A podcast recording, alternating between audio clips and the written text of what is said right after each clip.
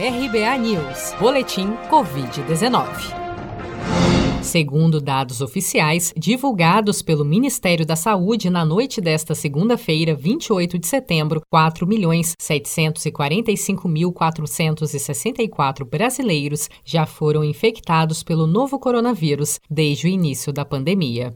Somente nas últimas 24 horas no Brasil foram registrados 317 novos óbitos por Covid-19, subindo para 142.058 o total de mortos pela doença até o momento. Ainda de acordo com os dados do Ministério da Saúde, há 519.224 pacientes em acompanhamento em todo o país, sendo que 13.155 novos casos foram reportados de ontem para hoje, enquanto 4.084.182 pessoas já se recuperaram da Covid-19, o que significa que cerca de 86% dos pacientes infectados já conseguiram se recuperar da doença no Brasil. Os dados do balanço oficial de casos e óbitos por Covid-19, divulgados diariamente pelo Ministério da Saúde, mostram as confirmações feitas pelas secretarias estaduais de saúde desde as 16 horas da tarde do dia anterior, independentemente de quando tenham ocorrido. Cientistas da USP e da Unicamp estão desenvolvendo uma vacina por spray nasal contra a Covid-19. A vacina traz diversas vantagens em relação ao método injetável, incluindo a atuação direta na mucosa nasal, que é uma das principais portas de entrada do novo coronavírus no organismo humano, como explica o professor de imunologia clínica da USP, Jorge Calil. Nós temos trabalhado muito no estudo da resposta imune para entender qual o melhor alvo para fazer a vacina.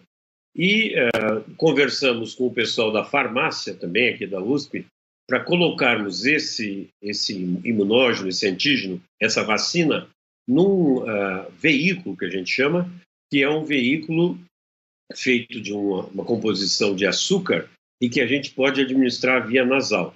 Então, nós estamos trabalhando em colaboração muito próxima com esse grupo. Nós já estamos testando em animais as, os primeiros protótipos e uh, nos parece que é uma ideia muito interessante. Então, por quê?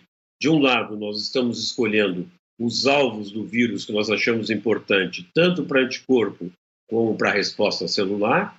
Por outro lado, nós estamos fazendo administração nasal, que é muito mais fácil de administrar, ah, as mães ou as pessoas sofrem bem menos, e além disso, ah, ela é mais, mais barata, mais estável, e então, e com tudo isso, nós vamos ainda induzir uma resposta muito forte, que é uma resposta nas vias aéreas, que é o, o alvo da, justamente do coronavírus. Os pesquisadores explicam que os ensaios pré-clínicos realizados com animais devem ser repetidos em outubro. A perspectiva é que até o final de novembro os resultados sejam submetidos ao Comitê de Ética em Pesquisa, para que então sejam aprovados os testes clínicos em humanos, a serem iniciados em janeiro ou fevereiro de 2021.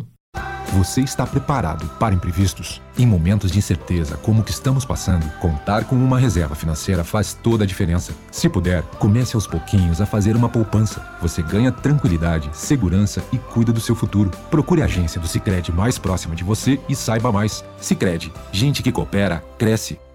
Com produção de Felipe Andrade de Brasília, Daniele Vaz.